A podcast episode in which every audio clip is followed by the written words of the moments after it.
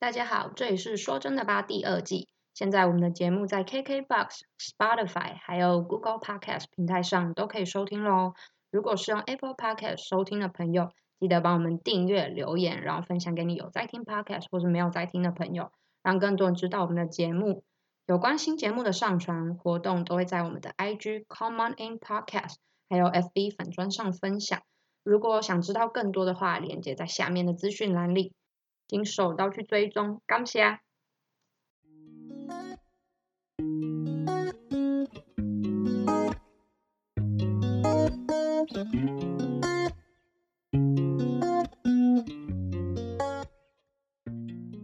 嗨，欢迎回到说真的吧，我是若宁，我是庆怡，太棒了！今天这个主题呢，嗯，说实在的。刚刚庆颖没讲，我还没意识到我们之前其实已经有录过，但是录到一半就觉得 真的录不下去，感觉不对，然后 对，所以就就半途而废了。其实是因为这个主题，我觉得需要在状态非常好的时候讲。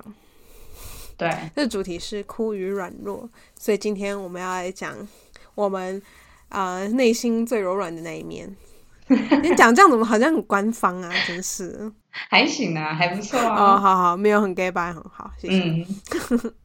所以呢，其实那时候怎么会想要讲这个主题，我其实也不太记得。但是我只知道，我小时候对“哭”这个动词跟名词有跟现在相比的话，有非常不同的解析跟感受。所以。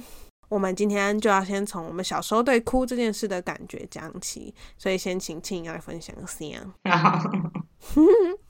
小时候好笑的喽，好笑的来喽。小时候对哭的感觉，很像是会觉得说哭就是我们都会说爱哭鬼，爱哭鬼，对啊，会觉得就装可怜呐，然后会讨厌哎。小朋友都会 有哎，我也有同感。对啊，蛮多小朋友都会讨厌爱哭鬼，是吗？都会觉得，哎呦，他又在就是吸引人家注意。对啊，要哭就会哭。哦，国中讲话就更难听，他就觉得干嘛的又在哭，这辈子会哭，什么都不会做。我到国中还，其实我不太记得这件事。国中真的，嗯，从就国小跨到国中，因为国中开始就是我们踏入青少年阶段，那你开始。对，心思会比较不一样，也有一点接触到社会的黑暗面，所以你开始会用词变得会比较极端。我自己觉得啦，嗯，因为像小时候只会觉得他是很爱哭，很烦哎，然后又要哭。呃，像当我上国中之后，我就觉得那些人是靠哭来吸引注意力，哦，要别人就讨拍的意思，会让我这么觉得。所以我讲到不好，对那些人不是很好 听，是吗？对啊，因为。我会觉得还基本上还是要看那个人是怎么样。如果他是一个嗯很有能力但是很爱哭的，啊，或者是他本身人的个性是不错，他人品是好，他哭还是会觉得烦，但是会对你会对他有别的感觉。可是如果是他个性很差又很爱哭，你就会觉得到底又在哭屁哦？是发生什么事？是怎样？很生气耶。嗯，明白。我觉得我跟你应该是差不多的情况，说实在的。但我我对国中其实没有什么太大的印象，然后国小会也是觉得那些人蛮烦的，然后而且哭的那些通常是这样讲，不知道会不会有点性别歧视，但是我就我自己的观察，是我们班是比较多是女生会哭，就算是小男生不太会哭吧，他们会觉得很不会就打用打的，是不是？除非被打到哭。有可能，哎，这也是有可能。然后，对我国中没有什么印象，高中也还好。只是我记，我印象很清晰的是，我觉得，嗯，就是觉得说，哦，那些人哭的时候又不能解决问题，怎么一直哭一直哭，就觉得哦很烦嘞，这样子。那时候的理解是这样，但当然长大之后非常不同的解析。你还有对小时候哭的那些人有其他的感想吗？就像你说的，会觉得说。哭不能解决事情，我觉得这句话好像蛮常从，是不是从大人的从大人那边听来的？嗯，是哈。我们家比较少讲这句话，就是以以我自己的家长，他们比较不会讲这种话。我妈会比较说，你要赶快把问题解决啊。她不会跟我说哭没有办法解决问题，她会说现在这件事情发生了，那你要先把这件事情解决完，而不是你先来哭。她会这样跟我讲。所以明白是一样意思啊，只是他不会不会用那个，对，不会用那一句话，这样感觉很像哭，好像是一个不好的事情。如果用刚刚那样的讲法来讲的话，的确有这样的感觉。我们家不会这样讲，我也不知道是从哪里听来的哎。但是就是我也不晓得是我们家这样讲，但是我记得我们家应该是不会这样讲，我也不晓得是从哪里来的，但是就觉得这句话非常常听到。我那时候大学的时候，我因为我们大学很常安慰人，我们都会讲一句话，什么话？就没事啦。可是其实我们大学班导很讨厌听到这句话。Why？我我想一下，他那时候怎么这样说？他是觉得啦，你应该要，就你安慰他，你可以用别的方式安慰他。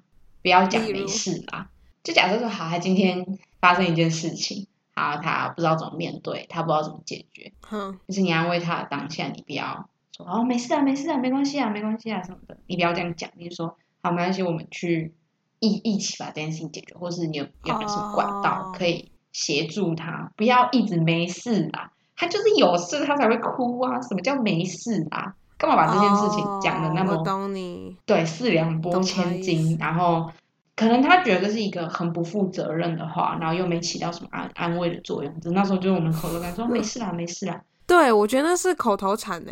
嗯，不是真的觉得没事啊。但我也懂，就是呃，我们班导的他他的意思我大概懂。但是 如果别人不跟你讲，你是不会想到像。嗯，我妹那时候也跟我说一句话，我后来能理解她这句话，是因为我妹，因为我妹那时候就是跟一任男朋友分手，嗯，她身边的朋友都跟她说没关系啦，他不值得，然后你会找到更好的。结果我妹听了这句话，而哭得更伤心，她就说：是，我现在就是很喜欢他，已经没有比他在更好的人，所以你为什么要跟我说我会找到更好的人？因为对现在的他而言，那个就是最好。听不下去啊！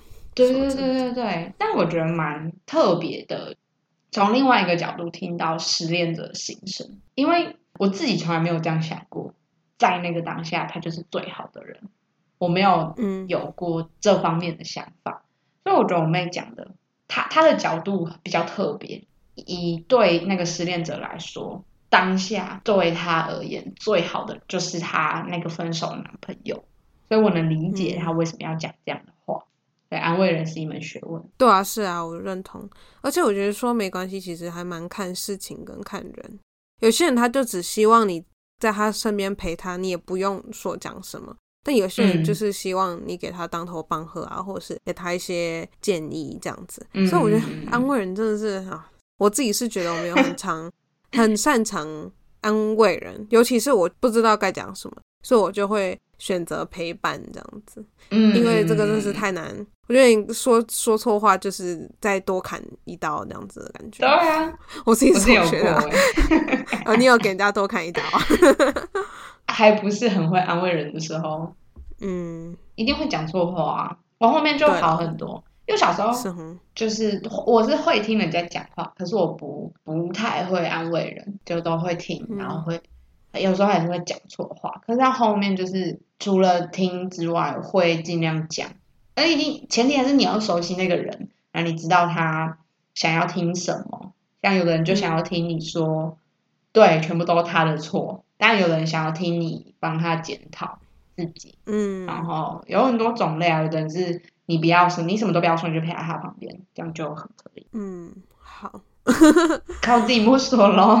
对，要够了解那个你安慰的人。总而言之就是这样。好，我们刚刚讲了那么多对小时候对哭的感觉，现在来讲一下 我们在当今这个年纪受过一些社会化历程，加上啊什么人际的洗礼嘛。可以这样讲吗？社会黑暗面啊，就是很不想要讲那一面。好，没关系，反正呢，好，我们现在讲一下，在什么样的情况下你会愿意把你，就是假设你想哭的时候，你会哭，或者是比较软弱那边，那那边 那那面显现，不是那面显现出来。嗯，我好像有点爆音了，惨了。没事，我会我会帮你微调。好，你先这次话你先说。好啊，哦，我觉得有一种年纪越大越感性的感觉，我自己啦，我以前就不太就因为以前蛮无感的，对很多事情都嗯就觉得哦，没有有那么感动吗？有那么难过吗？有那么就是有需要会到对啊，会需要会到有流泪的状况吗？但是越长大就觉得啊，越容易流泪。有时候看一些感人的画面、电影啊，人老了就是比较爱哭啊。嗯，应该是对，我觉得应该是对很多事情都有一些感触了。所以就能够 relate，你知道吗？就能够有所共鸣。我自己解读是这样 所以喜怒哀乐都有可能哭，喜怒哀乐极端，对，气到哭，感动到哭，喜极而泣，还有什么？喜极而泣。对啊，就是说，看那假设一个朋友结婚，我想如果是很好朋友，应该会觉得啊太感动，可能就哭一下。我在想，对，嗯，但我要我以前，我绝对不可能。是说以前也不，嗯，这怎么讲啊？对啊，反正我现在就是觉得各种各样的情绪，就是在激动的情况下都有可能落泪的，都有可能洒泪。嗯，还有那个前几集讲的金钱症候群也是会哭哭。嗯嗯嗯嗯嗯嗯，对，大概就是这样。你嘞？我自己有分四种状况，然后你刚刚就已经讲到了四种，好多好。还还分类，我都没分类。当然要啊，我是一个蛮爱分类的人。好，你像我自己的情况就是，你刚刚说喜怒哀乐嘛，可是我觉得我自己算是，我自己的身体机制还蛮特别的。像我的情绪累积到一个极点，我就会有一个想哭的。应该大家都有，大家都有哭过，大家都会有那种想哭的生理反应吧？会开始鼻子我懂你那个意思。对，然后你的眼泪就是争先恐后的想要流出来，然后。好生动，然后整个脸就开始红红的。我自己是在，像例如说你刚刚说气到哭，哦，我超容易情绪，就是要跟人家吵架，然后真的气到一个不行，我就会生气，然后开始哭，这样很生气，然后开始眼泪就开始流，然后你就听到我哽咽，然后嗯，也会我会笑到想哭，太好笑了。对，先从笑到流泪。流泪完，下一步就是开始想哭。我觉得开正开始会就开始笑到流泪，不就是先一颗一颗眼泪那种一点一点的，到后面真的会是眼泪像瀑布一样这样子下。你那么夸张，我好像没有像瀑布那种情况但是是有笑到眼角泛泪。我就是他要先笑到眼角泛泪，才会再有下一步啊。哇，才会有就是瀑布泪。我有吓到，因为像我前一阵子笑了五分钟，太好笑了。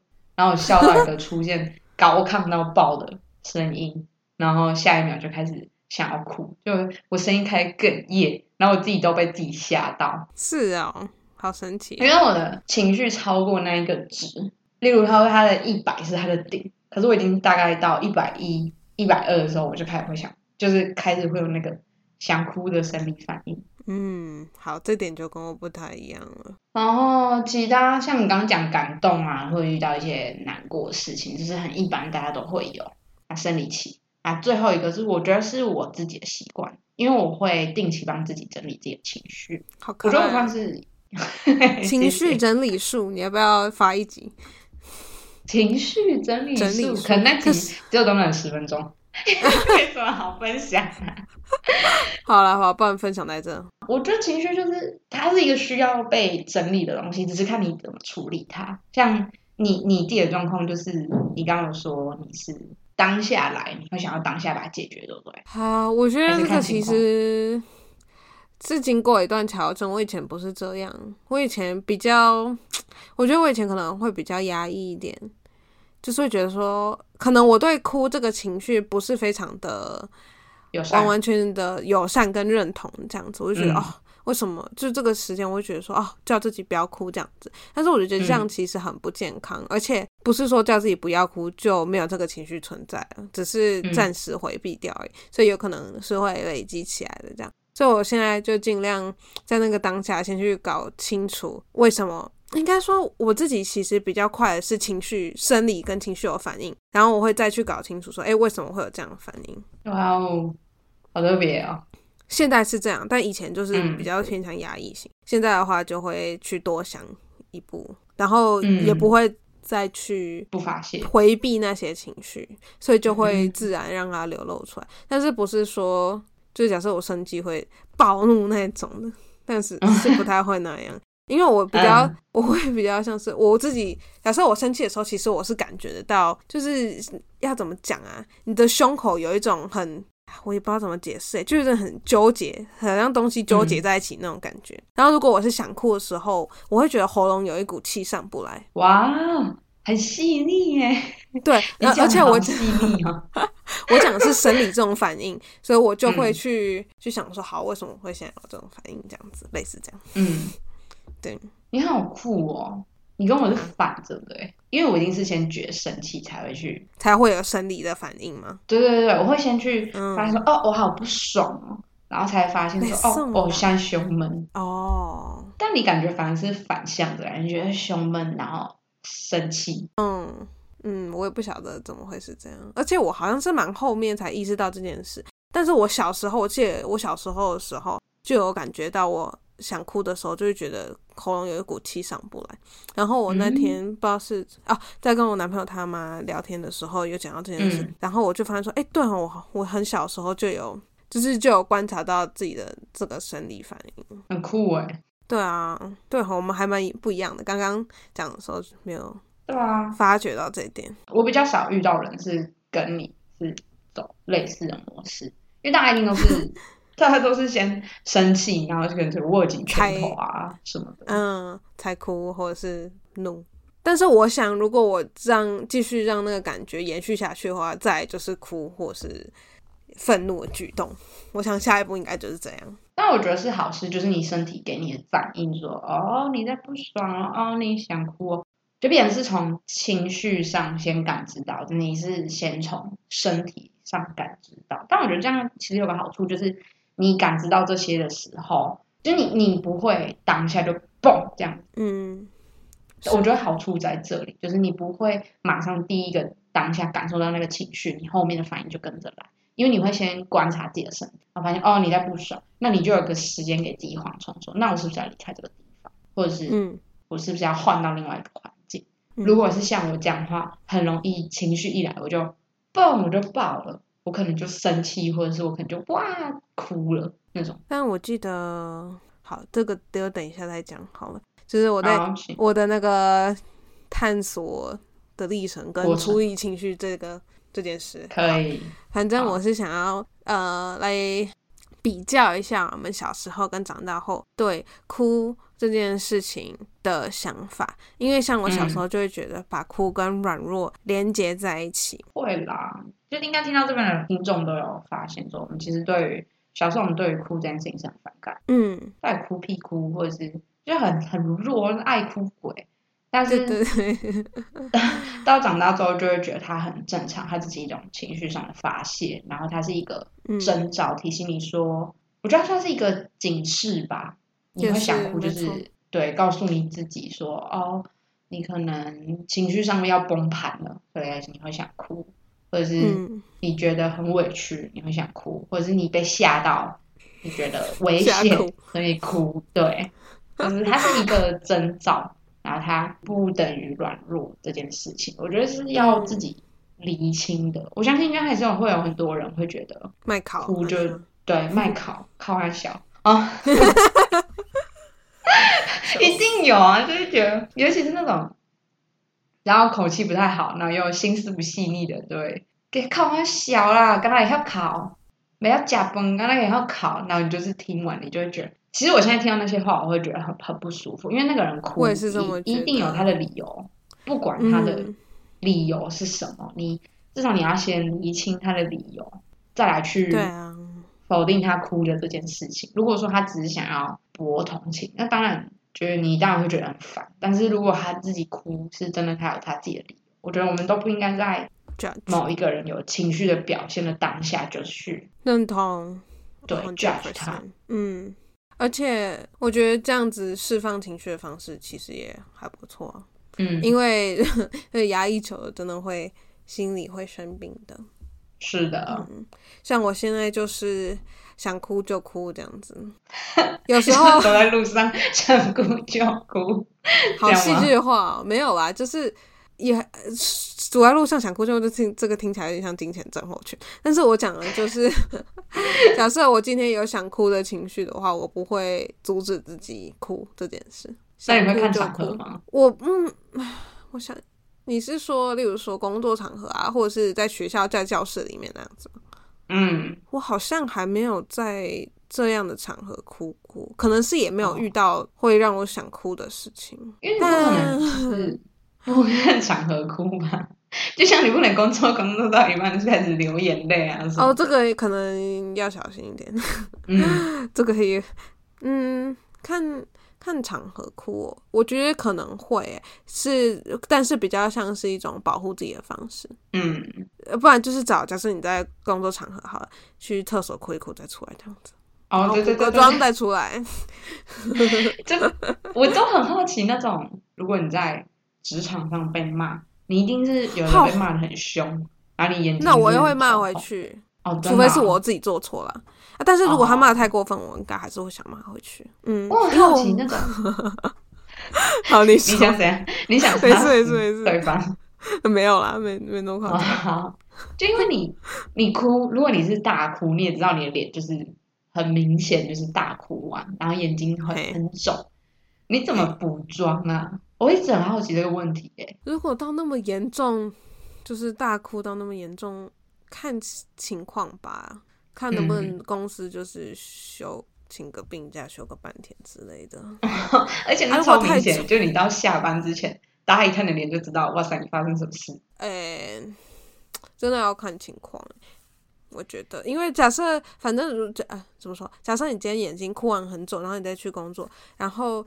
大家都一直问你怎么怎么，但是你却不想要大家问你的话，那不如请假回家，如果可以的话。嗯，对啊，这个我觉得可能要看情况哎，说真的。要看长合哭了，还是要看场合？就是呃，但是不要压抑，就是该释放的时候要释放。我是觉得是可以带回家处理，不过但我自己是觉得有些情绪是要当下就处理。你是说在工工工作场合吗？我觉得都有生活各方面，因为有些东西。是有些情绪来了就不止哭啊，有些情绪来了是你会让你想讲出一些话，可是那些话讲出来就很伤和气。哦，我懂你意思了。对对对对对，就是那我觉得这时候你就可能需要把这些情绪缓一下，收拾。对，然后气话是收不回来的，很伤人。自己打包那些情绪，然后回家梳理。可是有一些状况是。那个场合就是需要让你的情绪出来，嗯，因为像我之前就是有一些情况，像例如说之前跟同学在做分组报告的时候，我们都会觉得说想避免争吵，哦，想讲和气嘛，又不想吵，然后会可能我现在生气，我会觉得好，我先不要。回这个讯息，因为我怕我呃情绪一来，我就讲出很难听的话，的覆水难收。嗯，但是我自己是觉得有些情情况下是刚好你这个情绪来，你现在就趁这个机会把你要讲的话都讲出来，因为真的有些时候你为了避免纷争、避免吵架，你不说，对方也不说，这件事情反而到后面就很难处理，然后你们都很难了，因为你已经错错过最好的时间讲出来了。后面搞不好就没有遇到这个机会，所以我觉得自己判断一下啦。是这个是，啊，这不是黑非黑即白的一个问题。说真的，嗯，看看场合。刚刚还有想要讲到是，嗯，哦，我原本是想要分享说，以前跟现在的对酷的想法差，为什么会有这样的差别？然后刚刚是讲到什么？我是觉得说，在我觉得我男朋友帮助我很多，在释放情绪这个环节。我觉得我以前可能比较怎么说，比较不容易放过自己，或是不容易打开心房，就算是对很亲的人，你也不喜欢。我也觉得说这对我会觉得说这些比较私密，我也不会太想讲。但是这可能就是因为一些。怎么说？以前的疮疤你不想要回去处理，或者是呃一些问题过去的问题不想解决，但是也不会影响到你最近的生活，但可能会影响到其他的层面，心理健康等等等。嗯，然后我自己我自己以前是很常。就是我只要情绪上来，我是无法讲话的，因为我觉得我只要讲话，我可能就会崩溃。好严重啊？就是我觉得，假设我现在很难过，你不要跟我讲话，因为我觉得你跟我讲话，我就会哭啊。然后我哭，我又不能跟你解释，到底发生什么事，就会觉得讲话讲不清楚这样。哦，啊，真的吗？就是你会考虑很多啊，你会觉得，好，我现在难过，所以不要跟我讲话。如果你跟我讲话，我就马上就要哭了。那你已经先想过了，你懂吗？哦，是你经验累积了，想好。对对对对对对对。就是你的常年经验累积到你后来自己有发展，他会要自自己的机制。可是别人不会，别人就是好，他现在很难过，然后别人一问你还好吗？不好就可以不好，就是不好才哭。不好，我怎样怎样？就是你懂他了。基本上啊，就是应应应该绝大多数人没有办法算控制吗？我觉得也也不能说控制，就是。比较难去掌握那个度，因为有时候你太委屈，你有时候太生气，那情绪是没有办法挡。嗯，对啊，有时候是这样，没错。嗯，或者是就跟跟我等我哭完再跟我讲话。但是我自己的另外一个问题是，虽然我知道这一点，就是我自己就是我觉得我哭的时候就没有办法跟你解释，但是等我哭完之后呢？可是我觉得会，就是会又想一次，觉得这个这个有必要讲吗？或者是觉得，嗯，这讲好吗？然后或者说，或者是想说，算了算了算了。但是我觉得这这这件事是绝对不能让它过去的，因为你那时候哭一定是有原因。如果现在不解决的话，就可能可能我在我自己的剖析是，我可能会有一种逃避心态。因为这些事情要提出来讲是需要一些勇气，然后你还要显现你脆弱那一面，然后我自己可能不是很习惯这件事，所以反正我男朋友的意思就是说他会有点算是强迫嘛，他就说你一定要跟我讲到底是怎么一回事，嗯，但是我之前就会很不习惯要解释我情绪的反应给其他人家听，反正我就是有慢慢练习，虽然我也觉得有点痛苦，重点是就是不要放过那个情绪。你可以让情绪走，但是不要放过那个问题，应该这么说。真的，我觉得你男朋友对我来说起到很好作用，然后还有打开你的那些症结点。例如说，嗯，因为有时候我们都会觉得得过且过吧，就是觉得啊，都都过去了，就别说了。嗯，呃，我们可我们可能会这样想，但是我觉得你刚刚讲很好，那些问题你会觉得难过，你会觉得委屈，你会觉得生气，都一定有它的原因。那，嗯，你哭完发泄完之后，你还是要回来回来思考那些问题。其实我那时候有跟一个学长聊过天，我觉得他讲的话也很妙。他说他，因为他已经三十几岁，他说他有一阵子就一直频频出现一些生活上啊，可能都会有一些问题出现，然后他开始去回去解决这些问题，然后他发现呢，这些问题都是绝绝大多数都是小时候就埋下的种，有可能小时候有一些问题。然后你现在再回去回溯，发现这些都是小时候的问题，然后你都没有解决，反而这些小时候的问题它不会不见，它会一直跟着你到长大，还是会持续影响你后面的生活。所以你那些伤伤口不可以说，我就哦过了就没事，它就会好，没有，它只是结痂，但是痂永远都在那边，你要自己去清创那个伤口，把它治好，到时候它就只会变成一个疤，它不是一个伤口，是一个疤。嗯，我自己是觉得，如果你有问题不解决，后面之后迟早都还是会再出来。所以，对，有情绪发泄，然后问题要解决。而且，我觉得，如果你觉得是一个到自己没有办法 handle 的程度的话，找心理咨商师是一个非常正面的方法，因为你是去找专业人士，就是他他读了那么多年书，就是为了进入这个职业，帮助这群人。然后你刚好是有需要帮助的那个人。我觉得这是一个非常正面的去解决问题的方式。嗯，心理智商这几年好像在台湾也都蛮蛮太棒了，真是太好了。我跟这真的觉得说，我记得我以前就是还在台湾的时候，其实我没有感觉到这件事。然后我对，例如说学校辅导师都有非常差的印象。我也觉得。感觉那些老师都很不专业，对我自己也会觉得，我不知道，我不知道哪里来的这些想法。我是有事情发生在我身上过，然后我觉得那个辅导师不是很专业，嗯，所以我对台对那个不是台湾学校的心理智商都没有非常的信任。但我之前有个朋呃，我同学啊，他有过类似的状况，然后他就有去学校的心理智商，嗯，然后后来我也有类似的状况，他就跟我说。你可以去试看，他觉得蛮有帮助，所以我觉得哦，那很好。是，嗯，还真的还是要看。如果你自己马上当下有情绪的状况，我会建议啦，然后你的状况很频繁，会建议先不要去看精神科。精神心理智商算算是精神科下面的一环吗？还是是分开的？我有点不是很清楚，但是我会这么说，是因为那时候我有个朋友，他就是因为工作，然后导致他自己心理状况有问，然后他 OK 就是一直没有勇气去找心理咨商，他想说感觉有点像心理生病，所以他就先跑去精神科，哈，有边挂号哦 OK，然后后来就是他去精神科之后，发现就是医生是开药给他吃，其实没有。感觉没有什么实质的帮助，他可能有一些误。对对对对对，我觉得他想要找的应该是智商，不是精神科。对，然后他后来才才考虑去找智商。所以我觉得，如果你先有嗯心理上的状况，都可以先去找心理智商先聊。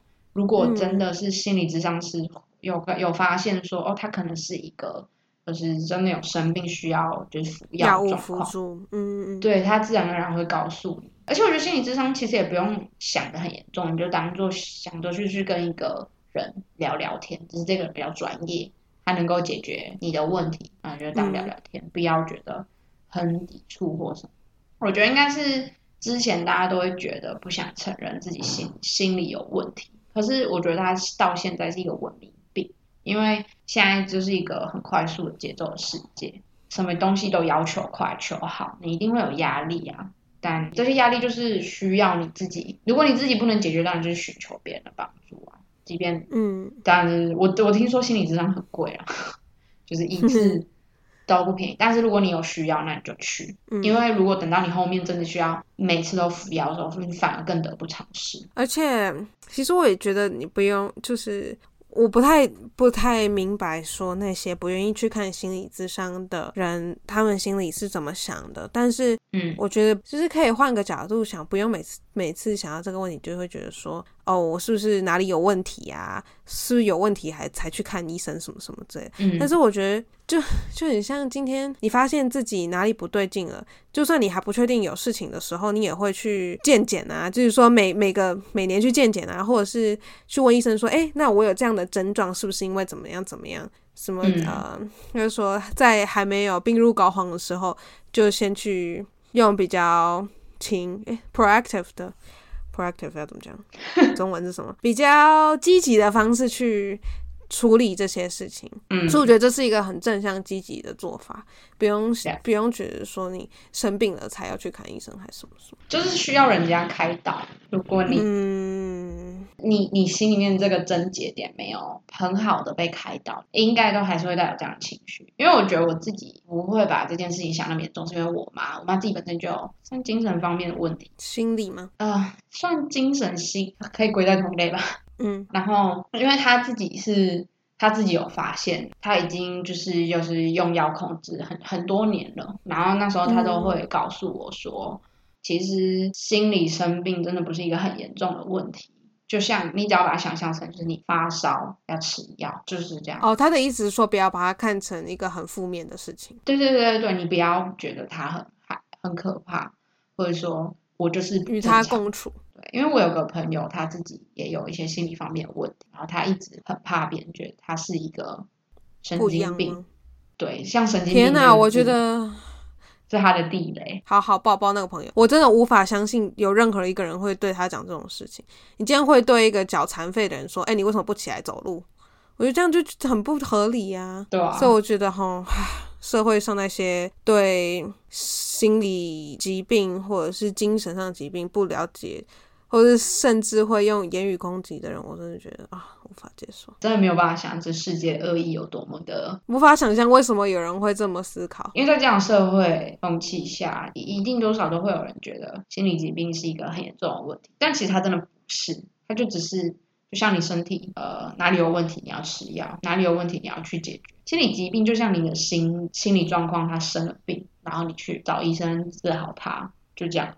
所以不用觉得你心理生病，或者是看医生是一个很羞耻，或是你就不正常。然后，如果今天有人问你的心理状况，我觉得你也不用觉得他们会不会得知我我有忧郁症就怎么样。我觉得你反而还是要跟你身边的人说你的状况，就当然不是拿着大声公四处宣扬，但是你要让你身边亲近的知道你的状况，你相信的人。对对对对对，而且如果你今天真的发生了什么情况，你自己没有办法 handle，至少你旁边的人还知道说，哦，他他有什么样的症状可以帮忙，不要都不讲，我觉得这很危险。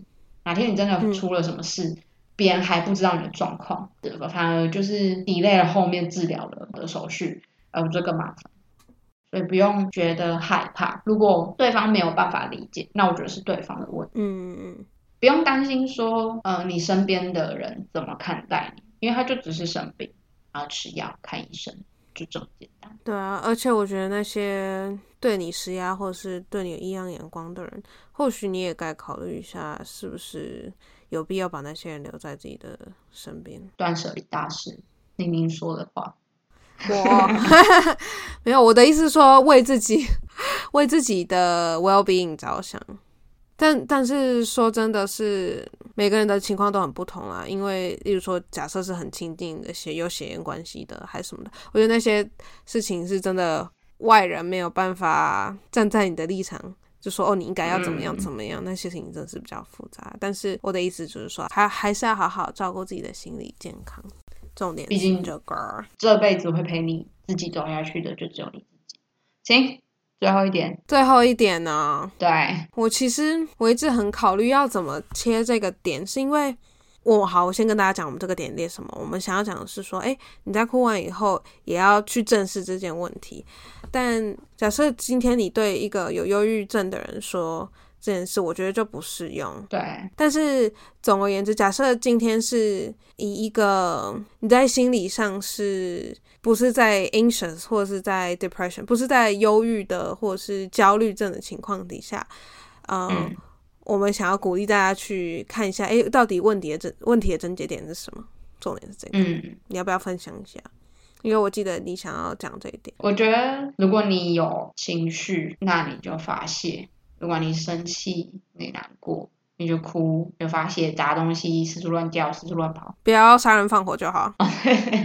要讲一下，你发泄完之后，就像我们刚刚说的事情，永远都在那，你要怎么样去解决它？如果你发现这件事情你没有办法解决，那你就去寻求别人的帮助，一定都是这样啊。如果你先，然后自己想办法解决，好，你不行，那当然就是去问你身边的朋友说这件事情该怎么办啊？那你觉得有没有什么推荐的方式啊？一定是。如果自己不行，就向外找找帮助，也一定有人可以帮助你。而且我觉得人都是互相的，你今天寻求人家帮助，人家可能也会觉得很开心。哦，你有真的把我当朋友，所以就还是要解决问题啦。我觉得你可以难过很久，如果你的难过是难过很长一段时间的话，你在这当中你就还是必须得要持续去思考这个问题。因为像前阵子我朋友也有发生过类似的状况。然后就发生了一件事情，导致他情绪很不好，是工作上的事情。然后我就有跟他说，你不必勉强自己很快的去处理这件事情带来的情绪，因为我觉得情绪它可以是一个一下子就被解决的事情，但它也有可能你需要很长的时间去消化。每一个人状况本来就不一样，像有可能有的人很直很直来直往，他很洒脱，这件事情他可以今天气完，他明天就没事了。可是像我，我就不是，我就是会觉得，好像这件事情它带给我情绪就 没有办法一两天就解决掉，它可能需要一个礼拜、一个月，甚至一年去拉长它的舒缓期。那没关系，我觉得你就让它慢慢来，因为我觉得情绪这种东西不是你一下子就说好我好了你就好了，不可能，它就是一个历程，对，它就是一个心态。你不可能要求你的心态一定要马上好，可是你可以做很多的辅助，甚至是帮助，让你的心态慢慢的变好。但是它一定都需要时间啊。就像好，你可能今天在沉浸在一个失去亲人的伤痛里面，我跟你讲，尤其是像这种，他一定要花很多时间去走过它。我自己也都花了。一两年、两三年，到后面我们才能家人才能到提起这些事情，到后面讲的都是很开心的回忆。拜托，我们家那时候前一两年讲到我都开始就是只要一提到我就会开始眼眶泛泪啊什么的。嗯，可到后面我们就都还是过了那一段疗愈自己的过程之后，我们家讲起这些事情，我们都是对啊，那时候回忆很好笑什么的。所以每一个情绪都有他自己。需要的时间，这些时间不是靠别人定义，是靠你自己定义。他需要多长时间，你就给他多长时间，不要勉强自己的情绪。嗯哼，如果你的这件事情它需要被解决，然后你给自己情绪的舒缓期又很长，在这之中你还是要持续去思考这件这个问题。可以不用情绪一来第一个礼拜你就哦赶快把它解决，不用就慢慢思考，慢慢想。然后，嗯，这途中你都可以问好几千百个人，因为每个人都会给你不一样的答案。然后从这之中去找到你觉得最适合他的答案，我觉得这就很很棒。嗯哼。要对自己温柔一点，尤其是情绪这一块是真的很值得呵护。是的，希望今天这集的内容会对大家有一所帮助。然后想要分享什么你自己内心的话，都可以跟我们说哦。在 IG 跟 FB 我们都会看到，还有 comments 在那个什么 Pocket 下面留言上不能哦，对对对，我们都会看哦。我已经好久好久都没有听到那个 Pocket 下面的留言。好，没关系。如果大家留言给我们，我们都会看得懂。嗯，好，对，感谢大家留言。好啦，那我们今天就先这样啦。OK，下次见，拜拜，拜拜。